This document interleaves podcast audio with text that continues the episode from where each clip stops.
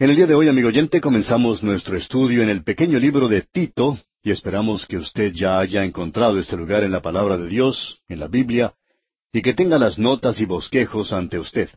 Como hemos dicho, éstas le serán de mucha ayuda. Hubo dos jóvenes predicadores a los cuales el apóstol Pablo tuvo el privilegio de llevarlos al Señor. Y a estos dos predicadores jóvenes, Pablo los llama hijos, sus hijos verdaderos, es decir, hijos espirituales porque fue Él quien los llevó al conocimiento salvador de Cristo Jesús. Nosotros tenemos cartas a ambos de estos hermanos. Tenemos las dos cartas a Timoteo y tenemos esta epístola aquí, a Tito. Estas cartas son llamadas cartas pastorales porque el apóstol Pablo da a estos jóvenes predicadores instrucciones en cuanto a la iglesia local. Esto hace que lo que tenemos aquí sea de mucho valor porque Hoy tenemos tantos cursos, tanta instrucción, tantas cosas en cuanto a la iglesia local. Y en realidad solo tenemos tres epístolas aquí y estas son bastante breves. Y a pesar de esto, nos ponemos a pensar que hoy existe bibliotecas llenas de libros que le dicen a uno cómo dirigir la iglesia local. Pero pensamos que si resumimos todo eso y tomamos estas tres epístolas y las ponemos ante nosotros, vamos a encontrar el modus operandis que se presenta ante nosotros aquí. Si falta algo o si existe alguna necesidad, no tiene nada que ver con la organización, no tiene que ver con el sistema que se está utilizando, sino que existe una gran necesidad espiritual en la iglesia de hoy. Quisiéramos decir algunas palabras en cuanto a estos dos jóvenes predicadores.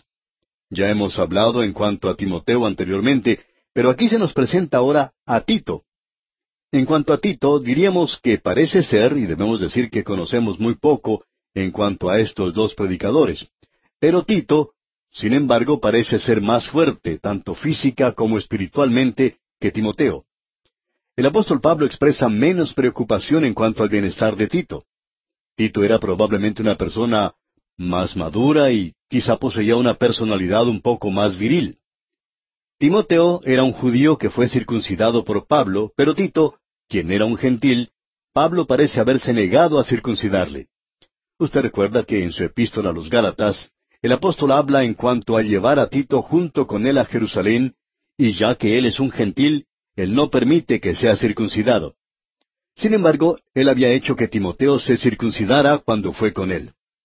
Y aquí podemos sacar una norma, amigo oyente. Y creemos que esa norma, si usted desea una, se nos expresa con toda claridad por Pablo en su epístola a los Gálatas capítulo seis versículo quince, donde dice, Porque en Cristo Jesús ni la circuncisión vale nada, ni la incircuncisión, sino una nueva creación. Por conveniencia, para Pablo poder ser todo para todos los hombres, él dice a los judíos que él quiere ser un judío, y a los gentiles que él quería ser un gentil. Esa fue la razón por la cual hizo que Timoteo se circuncidara porque ellos iban a ir a las sinagogas. Pero debemos considerar que el Evangelio estaba en peligro. En el capítulo quince del libro de los Hechos de los Apóstoles, en ese gran concilio de la iglesia en Jerusalén, Pablo no está permitiendo nada del legalismo que entre allí, por tanto él se niega a permitir que Tito sea circuncidado. Así es que podemos apreciar, amigo oyente, que las circunstancias alteran los casos. Es algo bastante peligroso el dictar ciertas reglas y normas y hay muchas personas hoy que no creen en quemar cirios o el desfilar en el pasillo de una iglesia, pero aún así ellos tienen ciertas reglas y normas que no son otra cosa sino un rito por medio del cual tratan de vivir la vida del creyente.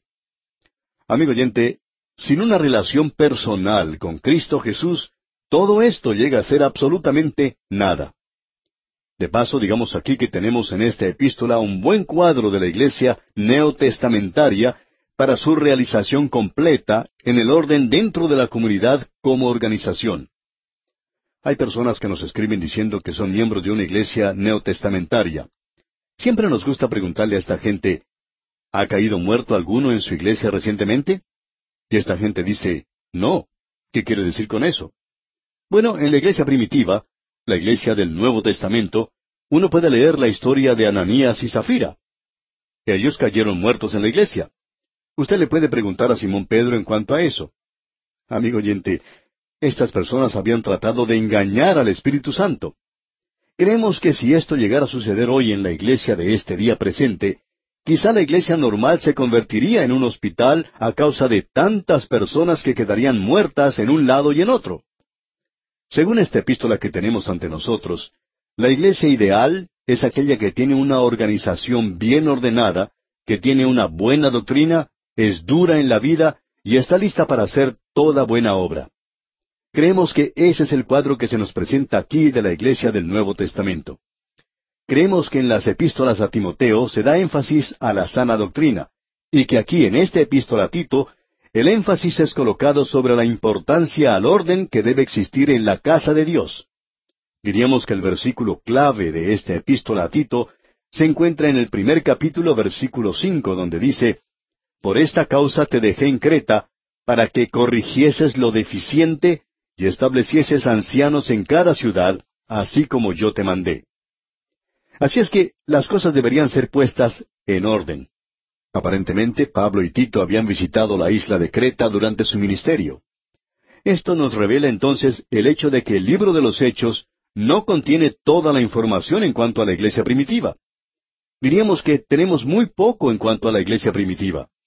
En realidad, solo se da énfasis a dos apóstoles, Pedro en la primera parte y Pablo en la segunda parte del libro de los Hechos. Tampoco tenemos toda la información en cuanto al ministerio de Simón Pedro o en cuanto al ministerio del apóstol Pablo.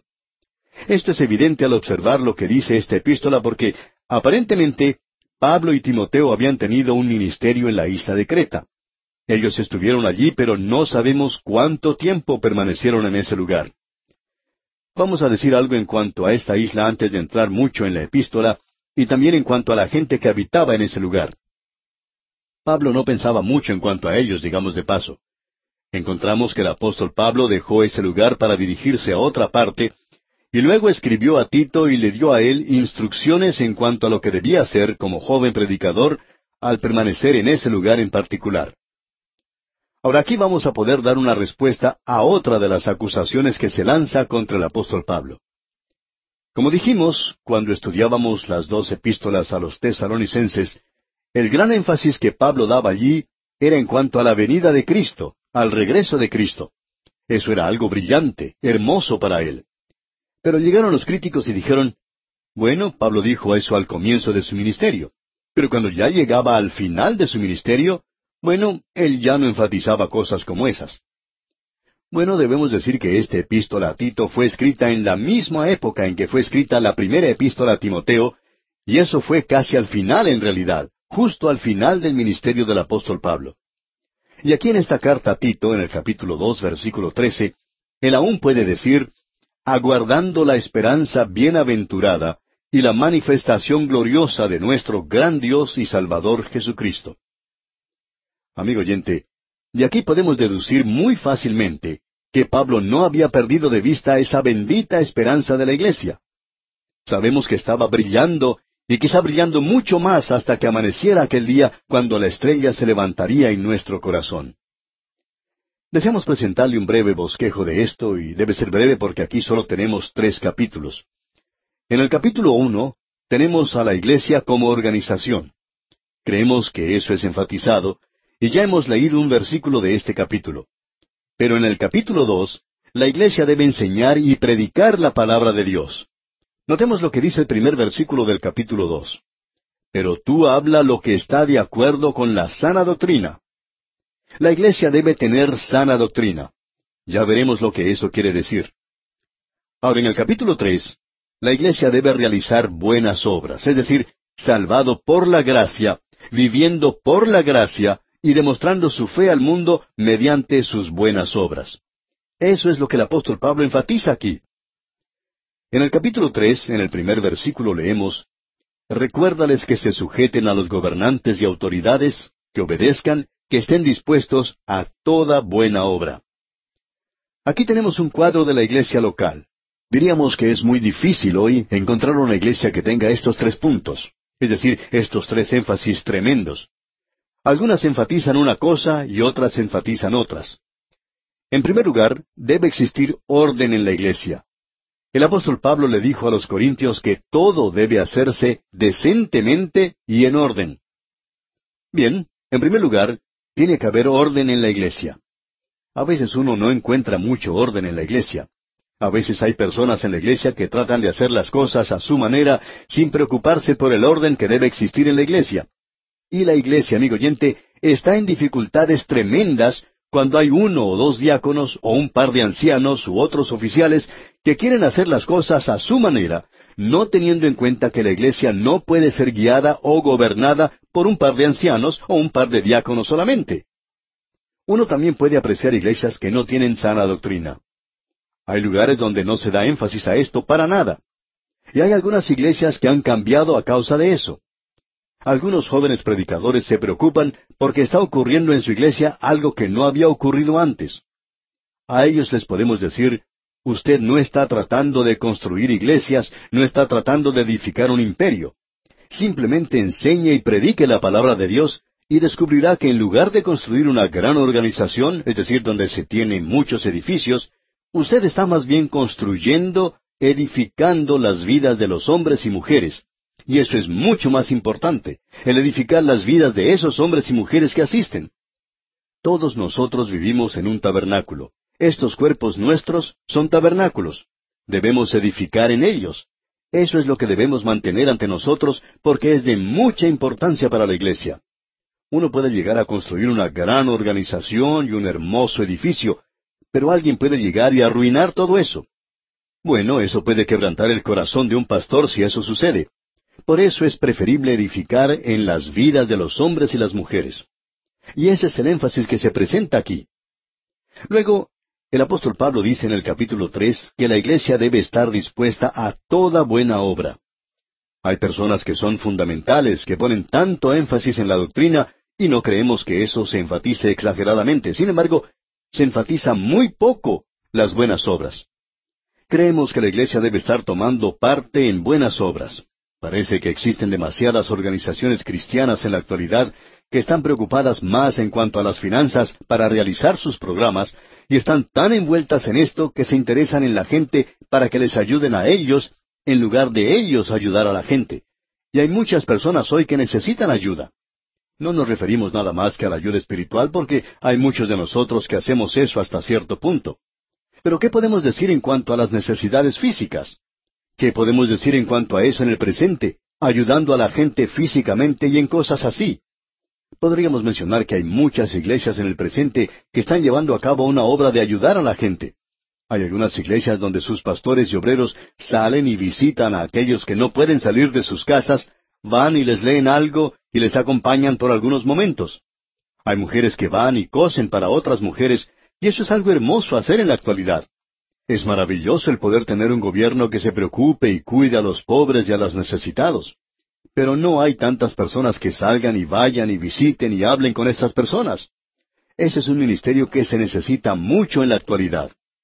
Usted puede apreciar que hemos dado un resumen de esta epístola a Tito. Deberíamos decir que el liberalismo ha tratado de enfatizar más el capítulo tres, pero esta gente debería recordar que también hay otros dos capítulos que preceden a este, y allí la doctrina es importante. Y mientras una iglesia no tenga estas tres cosas, no tiene por qué tratar de llamarse una iglesia del Nuevo Testamento. Bien, comencemos a ver lo que aquí se dice antes de finalizar nuestro espacio de hoy. En el capítulo uno tenemos el orden divino para las iglesias locales. En los primeros cuatro versículos tenemos una introducción. Leamos el primer versículo que dice, Pablo, siervo de Dios y apóstol de Jesucristo, conforme a la fe de los escogidos de Dios y el conocimiento de la verdad que es según la piedad.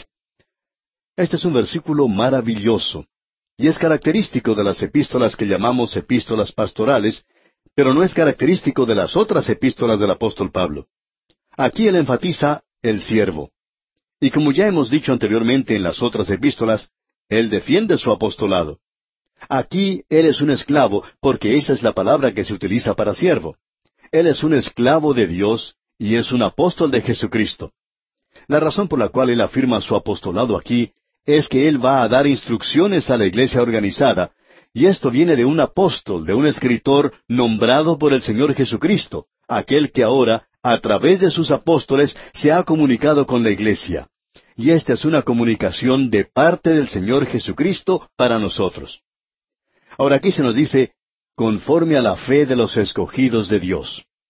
Esta es una declaración bastante interesante. Deberíamos decir que esto no quiere decir para la fe, sino según la fe. Es decir, la norma o la regla de fe que se presenta para el elegido de Dios en el presente. Ahora, el hecho de que usted sea salvo, o que no lo sea, descansa en aquello que usted cree hoy. Usted me dice lo que piensa en cuanto al Señor Jesucristo, y yo puedo decirle a usted si es salvo o no lo es. Usted me puede decir lo que cree en cuanto a su muerte, en cuanto a la cruz, y lo que eso significa para usted, y también su resurrección, y lo que ésta significa para usted, y creemos entonces que podríamos decirle si usted es salvo o no lo es. Bien, usted díganos lo que piensa en cuanto a la Biblia, de si es o no es la palabra de Dios, y de eso creemos que podemos deducir si usted es un hijo de Dios o no lo es. Esta es la regla, como podemos ver, conforme a la fe de los escogidos de Dios.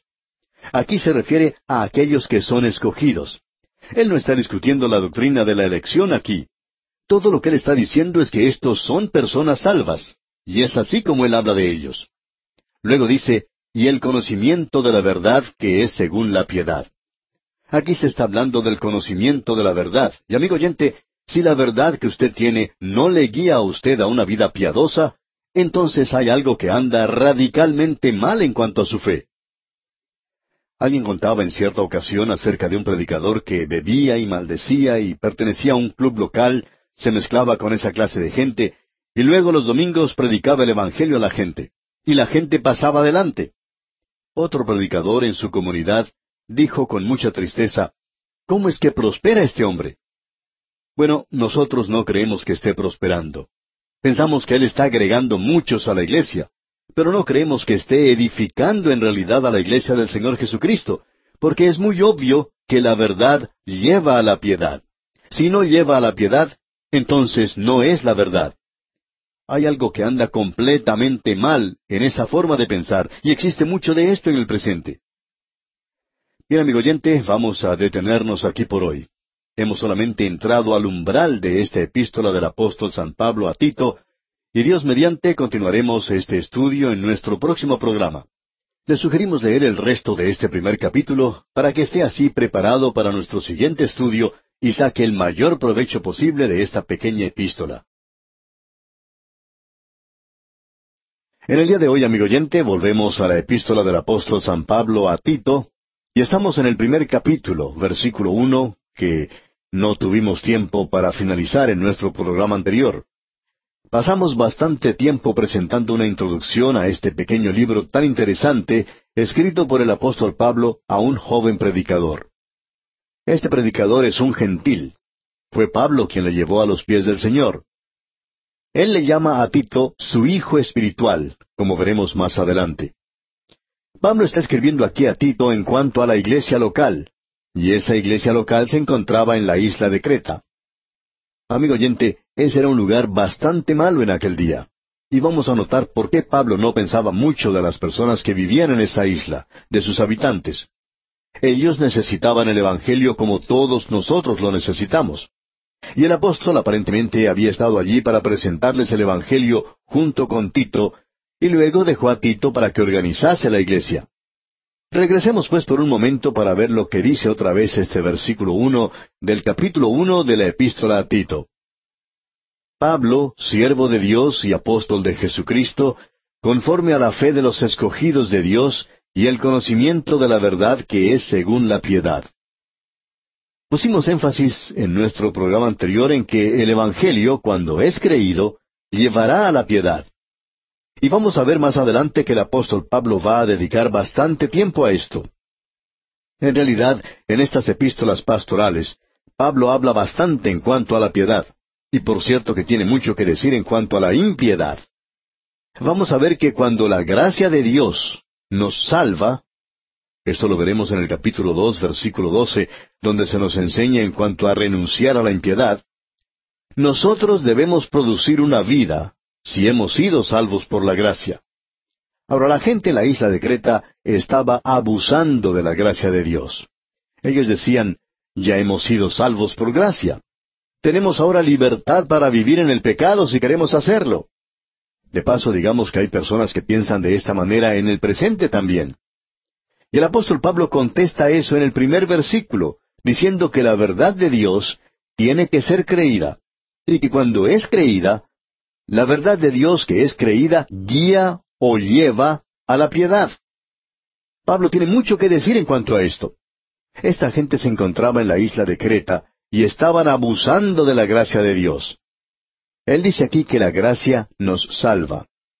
Y él va a decir, como veremos más adelante, que presenta ciertas disciplinas para nuestras vidas y nos llama a vivir en un nivel mucho más elevado.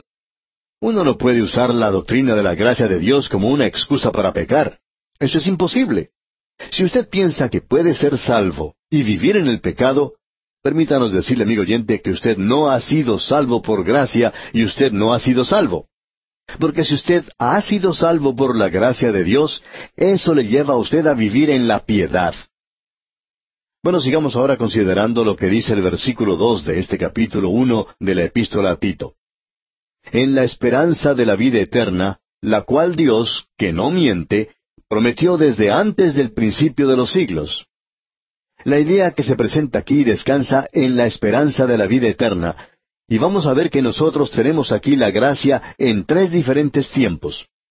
Creemos que convendría decir en esta ocasión que enviamos notas y bosquejos sin ninguna obligación para usted.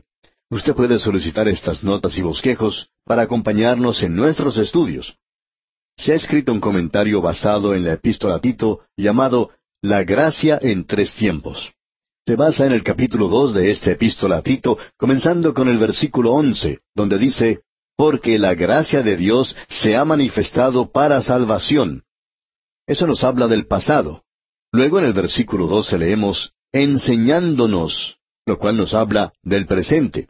Y luego tenemos el futuro, aguardando la esperanza bienaventurada. Bueno, de eso es de lo que Pablo habla aquí, en la esperanza de la vida eterna, descansando en esa esperanza, de la cual Dios, que no miente, prometió desde antes del principio de los siglos. Dios no puede mentir. Usted recuerda que el apóstol Pablo escribiendo su carta a los romanos aclaró eso de manera que no quedara ninguna duda. Creemos que a veces nosotros, los creyentes, hacemos de Dios un mentiroso por la forma en que vivimos. Decimos que creemos algo cuando en realidad no lo creemos, y actuamos y nos comportamos como si no lo creyéramos. Y cuando actuamos de esa manera, amigo oyente, estamos haciendo de Dios un mentiroso. Pablo dice aquí que uno puede estar seguro de una cosa, que Dios no puede mentir. Siempre nos ha gustado la idea de predicar algún sermón basándonos en las cosas que Dios no puede hacer. Aún Dios no puede hacer ciertas cosas. Aquí tenemos una de ellas. Dios no puede mentir. ¿Sabía usted que, por ejemplo, usted puede ver algo todos los días que Dios nunca ha visto? Sí, amigo oyente, así es. Usted ha visto a un semejante. Dios, en cambio, nunca ha visto a un semejante. Por lo tanto, Dios no puede tener un semejante y Dios no puede mentir. Alguien nos dice, pero, ¿por qué no puede mentir? Yo puedo. Bueno, usted puede hacer algo que Dios no puede hacer. Amigo oyente, Dios debe ser verdadero para sí mismo. Él es santo, Él es justo, y esa es su naturaleza. Y hay ciertas cosas que no puede hacer debido a esa naturaleza suya. No es porque puede ser una imposibilidad, sino que Dios es verdadero, actúa según su propia naturaleza, y su naturaleza es que Él es justo, y Él nunca miente. Él es alguien en quien usted puede confiar. Luego el apóstol Pablo continúa diciendo en este versículo, prometió desde antes del principio de los siglos. Eso nos presenta en sí la idea de que regresa hacia la eternidad.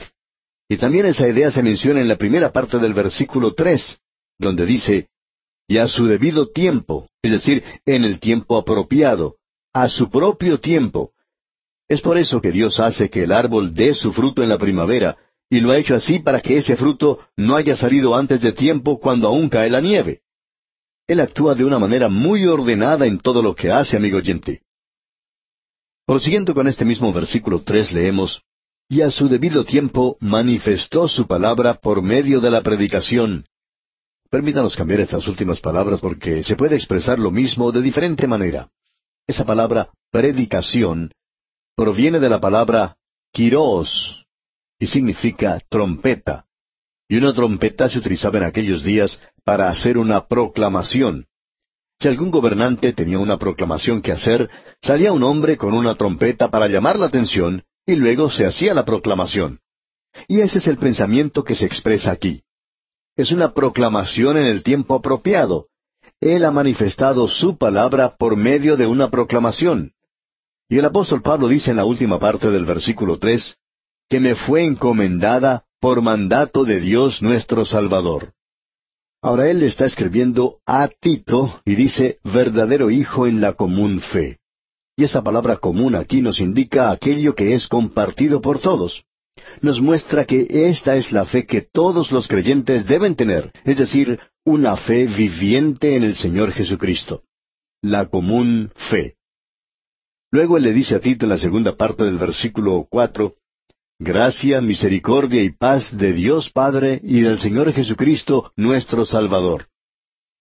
La gracia de Dios, como vamos a ver, se había manifestado, y Dios, por tanto, extiende su misericordia hacia nosotros hoy. Yo no sé en cuanto a usted, amigo oyente, pero yo uso mucho de la misericordia de Dios, y me agrada saber que Él es bueno conmigo, y que no me trata según lo que yo soy.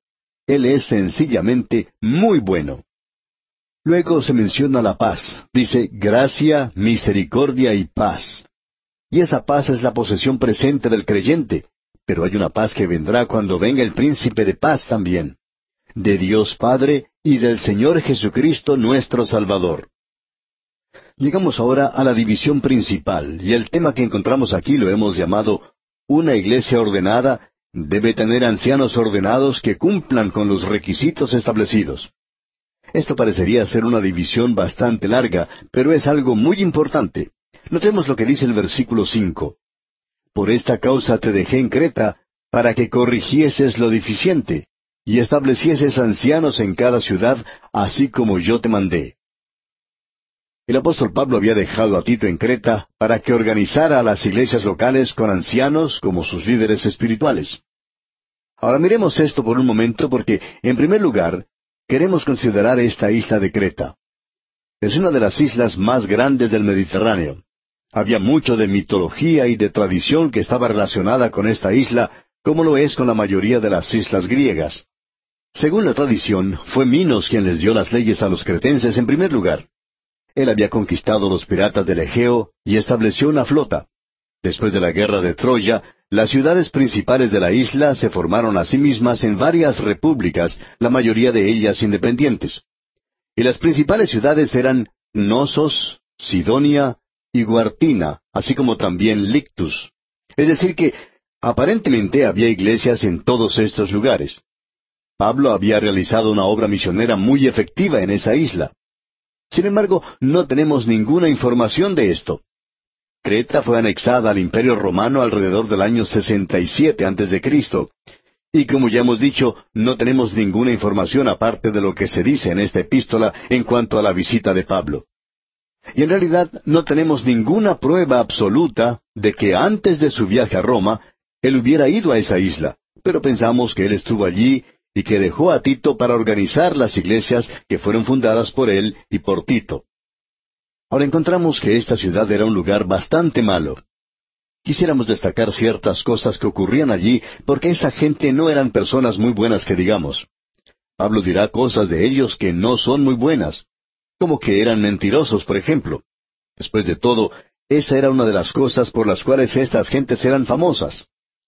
Hay unas palabras en griego, kraititsain, y eso significa hablar como un cretense. Y eso quiere decir ser un mentiroso. El mentir era llamado craitismos de la isla de Creta. Y uno de esos poetas escribió lo siguiente. Creta, que mantiene cien ciudades, no puede negar esto aunque se haya entregado a la mentira. Bueno, esa gente era conocida como mentirosa, y eso es lo que Pablo va a decirnos más adelante, y también dirá algo más en cuanto a ellos. No tenía muchas cosas buenas que decir en cuanto a los cretenses.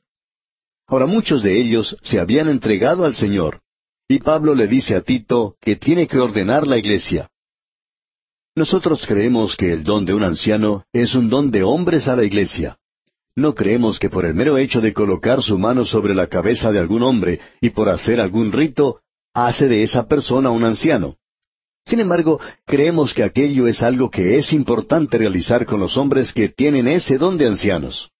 Ahora creemos que las iglesias en Creta tenían un anciano, pero ellos nunca habían sido establecidos como tal o separados. Estos eran hombres que tenían el don de supervisar las iglesias y estaban utilizando ese don sin tener en realidad la autoridad para ello. De modo que Pablo está diciendo aquí al comienzo del versículo cinco, para que corrigieses lo deficiente y establecieses. Es decir, que él tenía que nombrar a los ancianos, y ese es el significado de lo que se dice aquí. Ahora estos hombres tienen que ser separados, establecidos en cada ciudad, así como yo te mandé. Es decir, yo te he mandado, Tito, a que tú nombres ancianos en estas ciudades. Ahora estos hombres eran personas con ciertos dones, como podemos ver. Tenían el don de un anciano, y creemos que hoy existe un gran problema en muchas iglesias donde hay ciertos hombres que son nombrados a actuar en la iglesia y que no tienen ningún don para eso. Diríamos que esa es la mitad del problema que tenemos hoy en muchas iglesias. La otra mitad es que hay muchos hombres buenos que tienen el don y que no son nombrados para actuar en esa iglesia. Y como resultado, nuestras iglesias caen en las manos de personas que no deberían estar allí, y eso causa toda clase de dificultades. Uno puede descubrir que esto existe en el presente también. Podríamos hablar mucho más de esto, pero no creemos que sea necesario. Ahora aquí tenemos los requisitos. En la primera parte del versículo seis leemos El que fuere irreprensible. El pensamiento que tenemos aquí en cuanto a esta palabra irreprensible no es que esta persona tenga que ser una persona perfecta, sino que quiere decir que cualquier acusación que se pueda hacer contra él no sea cierta, y eso es importante. No que esa persona sea perfecta, sino que cuando se le acusa de algo, esa persona sea irreprensible. Eso es lo que se quiere enfatizar aquí. Es algo realmente grave cuando alguien puede señalar a algún hombre que tiene un cargo en la iglesia y se puede decir que ese hombre no es honrado. Eso no ayuda para nada a la causa de Cristo, y no interesa cuán grande sea el don que pueda tener naturalmente ese hombre. Si usted puede señalar a un hombre y decir que su boca, por cierto, no ha sido consagrada, que su lenguaje es malo, de eso es de lo que nos está hablando Pablo aquí. Y ese hombre no debe ser culpable de estas cosas. Ahora aquí en el versículo seis dice, El que fuere irreprensible, marido de una sola mujer, y tenga hijos creyentes que no estén acusados de disolución ni de rebeldía. Y se nos habla aquí de hijos creyentes. Si un hombre no puede guiar a sus propios hijos a los pies del Señor, entonces no debe tener ningún cargo en la iglesia. Esperamos, amigo oyente, que no nos entienda mal aquí. Reconocemos que hoy hay muchos hogares cristianos donde existe ese hijo o esa hija que se aparta del Señor, que no da ninguna evidencia de haberle recibido y sus padres son padres piadosos. Ahora lo que Pablo está diciendo aquí es esto, que ese hombre puede ser una persona maravillosa y que puede tener un hogar maravilloso, un hogar creyente, y que él quizá no sea culpable de alguna cosa que haya causado que este joven o esa joven se haya alejado de Cristo. Lo único es que ese hombre no debe tener ningún cargo en la iglesia, porque le puede tocar actuar en juicio contra alguna otra persona en la iglesia, y entonces Puede ser muy fácil para que alguien le señale a él y le diga, bueno, ¿qué nos puede decir en cuanto a su hijo o en cuanto a su hija? ¿Qué derecho tiene usted de estar aquí? De modo que es por la causa de Cristo, amigo oyente, por el beneficio de ese cargo que Pablo habla aquí de esta manera. Tiene que tener hijos creyentes que no estén acusados de disolución ni rebeldía. Es decir, que esos jóvenes no tienen que andar por las calles unidos a algún movimiento de protesta, llevando algún cartelón y todo eso. Si quieren andar por las calles, pueden llevar algún cartel glorificando el nombre del Señor Jesucristo. Y creemos que hay formas mejores de esparcir la palabra de Dios que de esa manera. No podemos comprender por qué hay algunos que no pueden ver que el esparcir la palabra de Dios por medio de la radio puede ser un poquito mejor que llevarlos en un cartel de esa manera. Pero bien, sigamos adelante porque podemos ver cuán práctico es lo que tenemos aquí. En la primera parte del versículo siete él dice, Porque es necesario que el obispo sea irreprensible como administrador de Dios, no soberbio, no iracundo. Es decir, y no debe ser una persona que se enoja con toda facilidad.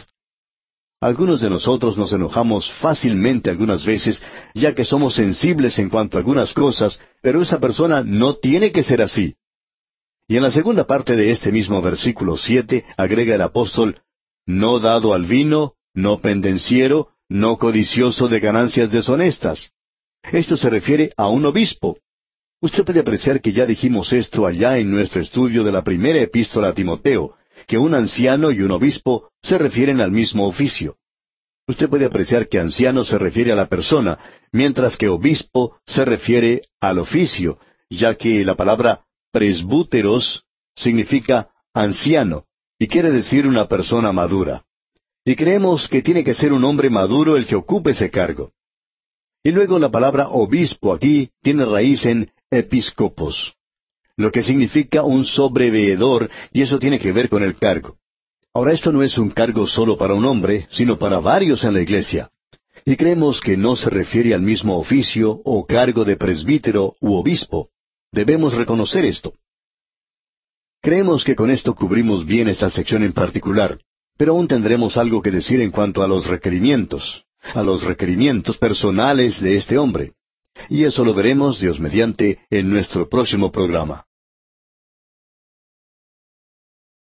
En este día, amigo oyente, regresamos a la epístola del apóstol Pablo a Tito, y vamos a considerar nuevamente lo que se nos dice en el capítulo uno, comenzando con el versículo ocho. Aquí estamos hablando acerca de los requisitos para los ancianos u obispos. Creemos que estas palabras son sinónimas. La palabra anciano se refiere a la persona, que esa persona tiene que ser madura, que haya alcanzado cierta madurez física y espiritual. Y luego, él es un obispo en el sentido de gobernar y tiene que ver con su cargo. Permítanos decir además que no creemos que Tito fue a la iglesia y seleccionó ancianos así arbitrariamente. No creemos que él le pidiera a los hombres que se pusieran de pie para él mirarlos y luego escogía a los que más le gustaran. Creemos que estos hombres ya eran ancianos, pero ahora deben ser ordenados. Ahora reconocemos que hay personas que creen que fue Tito quien los nombró. Pero creemos que si él hubiera hecho eso, entonces la iglesia también habría tenido que aprobarlos, y estamos seguros que lo hicieron. No queremos comenzar una polémica en cuanto a esto porque no creemos que sea de tanta importancia para nosotros en el presente. Lo importante de notar son los requisitos para este cargo en particular, y en nuestro programa anterior estábamos considerando esos requisitos. Vamos a comenzar en el versículo ocho el estudio de hoy, y debemos destacar que el obispo o el anciano no se refería simplemente a un hombre solo, ya que siempre eran varios los que ocupaban ese cargo, había varios ancianos u obispos. Así pues, en el versículo ocho de este capítulo uno de la epístola a Tito leemos sino hospedador, amante de lo bueno, sobrio, justo, santo, dueño de sí mismo. Estos son los requisitos que esta gente debe alcanzar, y estamos seguros de que ya estamos bien familiarizados con esto. Y Pablo continúa diciendo en el versículo nueve, retenedor de la palabra fiel tal como ha sido enseñada, para que también pueda exhortar con sana enseñanza y convencer a los que contradicen. Había dos cosas que esta persona debía hacer. Una es que él debía ser capaz de exhortar, es decir, de enseñar la palabra de Dios. Creemos que esto es muy importante de notar de nuestra parte, y este hombre también tiene que ser capaz de convencer, refutar a los herejes. A ellos es a los que se está refiriendo aquí cuando dice aquellos que contradicen. Ese hombre entonces tiene que estar preparado para hacer dos cosas. Por el lado positivo, él debe enseñar la palabra de Dios. Y también él debe ser capaz de convencer a aquellos herejes que están a su alrededor. Creemos sinceramente que los hombres que tienen algún cargo en la iglesia deben ser hombres que han estudiado bien la Biblia. No pueden ser hombres que sin ninguna instrucción son colocados a ocupar cargos como los que estamos mencionando.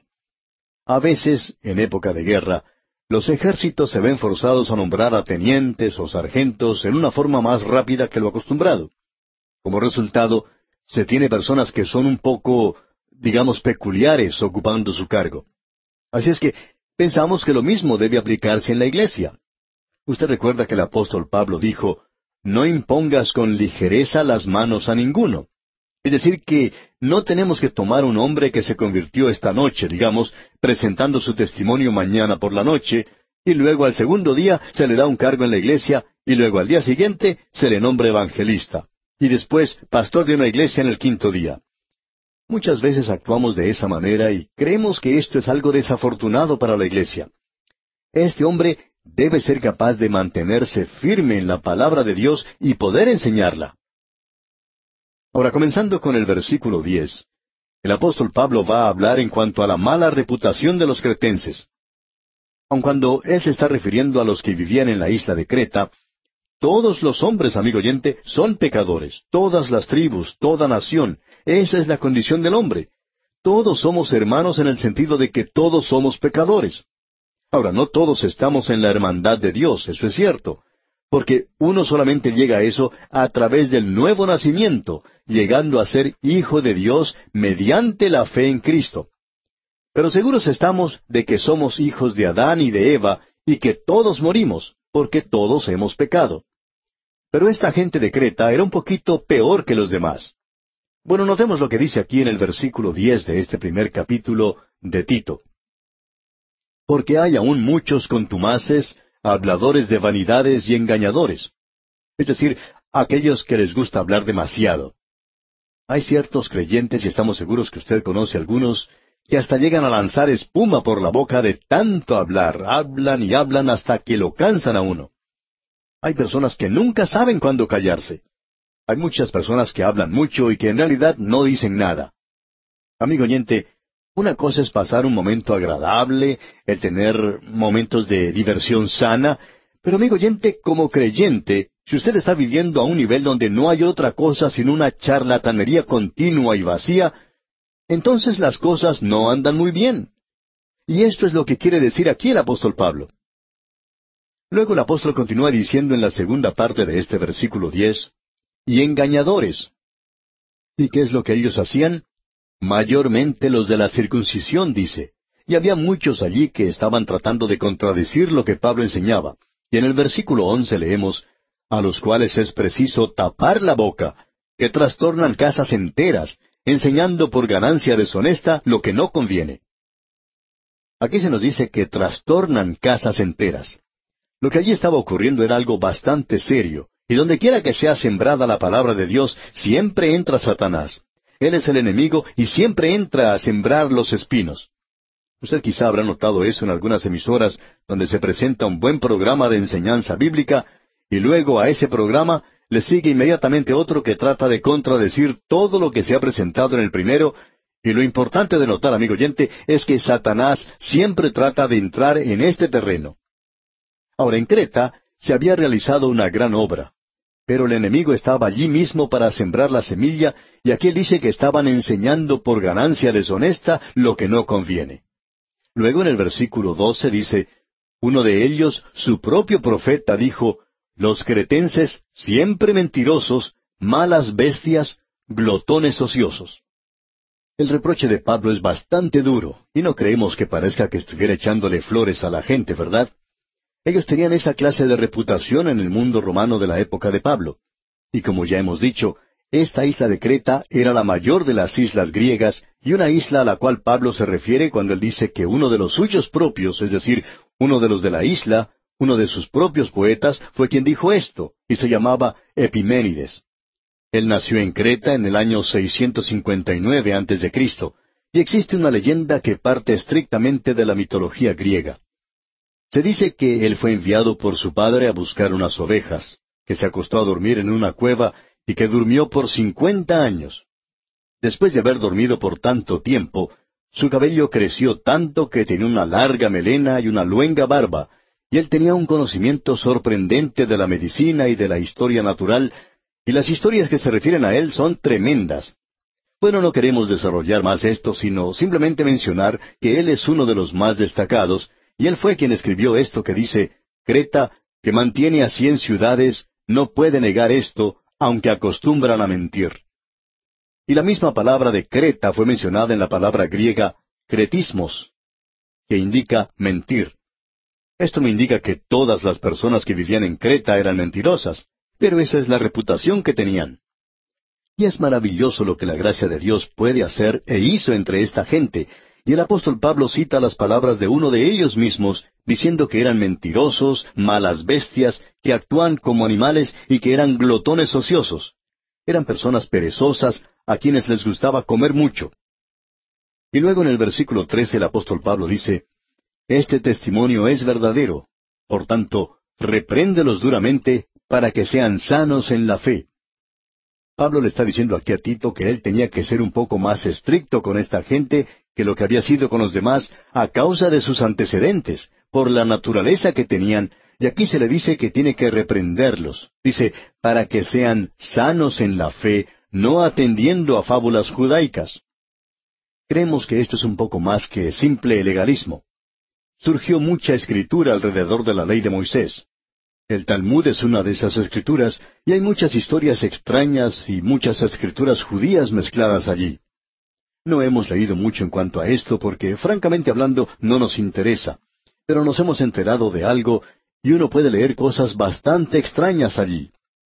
Ahora Pablo dice en el versículo catorce, no atendiendo a fábulas judaicas ni a mandamientos de hombres que se apartan de la verdad. Usted recuerda que el Señor Jesucristo reprendió a los líderes religiosos por haber agregado las tradiciones a la ley de Dios. Y de esto, opinamos nosotros, es de lo que Pablo está hablando aquí. Mandamientos de hombres que se apartan de la verdad. Todas estas enseñanzas de legalismo se presentaban en dos fases diferentes. Una es que uno es salvo por la ley, y la otra es que uno debe vivir por la ley. Y estas dos enseñanzas son cosas realmente muy peligrosas. Somos salvos por gracia, por la gracia de Dios, y nosotros somos llamados a vivir a un nivel mucho más alto que los diez mandamientos. Dios dio en realidad los diez mandamientos a una nación, y esta debería ser la ley de todo el mundo en el presente. Cuando Dios dice, no matarás, eso es para una persona, sea creyente o no lo sea, es para todo el mundo. Y también lo es ese mandamiento que dice, no hablarás contra tu prójimo falso testimonio. Pero nosotros, amigo oyente, somos salvos por la gracia de Dios y llamados a vivir en un nivel mucho más elevado que esto. Ahora el versículo quince de este capítulo uno de la epístola a Tito dice, Todas las cosas son puras para los puros, mas para los corrompidos e incrédulos nada les es puro, pues hasta su mente y su conciencia están corrompidas. Hay una gran cantidad de personas que se apoyan en este versículo para decir exactamente lo opuesto a lo que vemos aquí, que nosotros somos salvos por gracia, y entonces no importa cómo vivamos, y que si somos salvos y puros, entonces podemos vivir de cualquier forma. Y siempre ha habido cultos y sectas que han desarrollado esto. Sus líderes dicen, bueno, nosotros vivimos en pecado, aunque en realidad no utilizan esta palabra. Pero para nosotros no es pecado, para nosotros es permitido hacer eso porque todas las cosas son puras para los puros. Debemos aclarar, amigo oyente, que el apóstol Pablo está hablando aquí de algo que en realidad no tiene nada que ver con la moral. Él está hablando aquí sobre este asunto del legalismo y de comer carnes. Amigo oyente, hay muchas personas que están haciendo dietas y por lo general los cultos y sectas siempre tienen que ver con alguna dieta un poco rara. Y lo que se nos dice aquí todas las cosas son puras para los puros, se refiere a que uno coma o no coma carne. Eso no hace ninguna diferencia. ¿Qué diferencia puede hacer? Bueno, toda la comida es limpia. Todas las cosas son puras para los puros. Y si usted quiere comer la carne de una víbora cascabel, bueno, eso es cosa suya, amigo oyente. Pero es asunto mío no comer eso, si lo puedo evitar. Lo que aquí se está señalando es que no hay nada malo si usted lo quiere comer y eso se puede aplicar a cualquier clase de carne. Todas las cosas son puras para los puros. Pero si usted es un incrédulo, ¿qué diferencia hay en lo que usted coma o no coma? Usted puede comer nada más que vegetales y verduras, puede comer zanahorias hasta que le crezcan las orejas como conejo, pero amigo oyente, si usted no es convertido y usted no está bien con Dios dentro de sí, entonces nada va a llegar a ser puro. El Señor Jesucristo aclaró ese punto. No es lo que entra en la boca lo que contamina al hombre, sino lo que sale de la boca. Y el apóstol Pablo está desarrollando eso aquí. Ahora en el versículo 16 de este capítulo uno leemos, Profesan conocer a Dios, pero con los hechos lo niegan, siendo abominables y rebeldes, reprobados en cuanto a toda buena obra. Amigo oyente, hay muchos creyentes hoy que están negando a Dios, y lo niegan por medio de la vida que están viviendo. Y ellos niegan la palabra de Dios. Uno puede ser uno de estos creyentes que se presenta a la iglesia con una Biblia bien grande, casi imposible de cargar. Uno tiene que hacer un tremendo esfuerzo simplemente para llevar una Biblia grandota.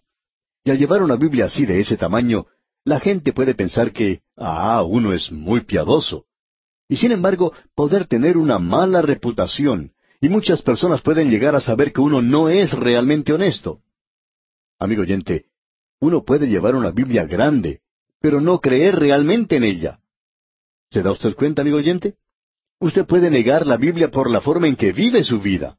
Dice aquí, profesan conocer a Dios, pero con los hechos lo niegan.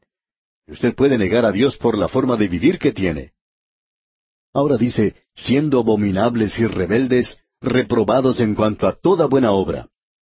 Deberíamos decir que este es un pasaje tremendo de las Escrituras y que es muy práctico, por cierto nos alcanza en el lugar donde vivimos, amigo oyente.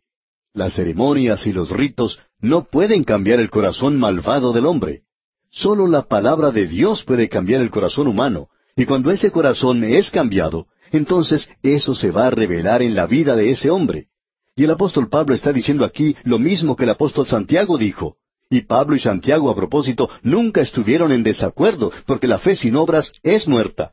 Una fe salvadora eso produce algo en la vida del hombre. Y como dijo Juan Calvino, la fe sola salva, pero la fe que salva no está sola. Ahora con esto llegamos al capítulo dos de esta epístola a Tito. Y aquí la iglesia debe enseñar y predicar la palabra de Dios, y la iglesia debe enseñar sana doctrina, o de otra manera no es una iglesia. Usted recuerda que al comienzo mismo de la iglesia, en el día de Pentecostés, se nos dice que había aquellos que se agregaban a la iglesia en aquellos días, ¿y qué era lo que ellos hacían? Bueno, ellos continuaban en la doctrina de los apóstoles, y ellos continuaban en comunión y oración y en el partimiento del pan. Así es que podemos ver que la iglesia primitiva continuaba haciendo estas cosas, y lo que señalaba o destacaba esa iglesia primitiva era la doctrina de los apóstoles, la comunión, el partimiento del pan y las oraciones. Y si una iglesia no tiene sana doctrina, no interesa cuán alto sea su campanario o cuán hermosas sean sus campanas. Lo que tiene valor es el mensaje que sale del púlpito de esa iglesia. Y eso es lo que nos indica si es en verdad una iglesia, una iglesia ordenada como la entendía o comprendía el apóstol Pablo y como se declara en la palabra de Dios. Esto hace de esta epístola a Tito algo verdaderamente importante, ¿no le parece? Bien, vamos a detenernos aquí por hoy y continuaremos desarrollando este tema Dios mediante en nuestro próximo programa.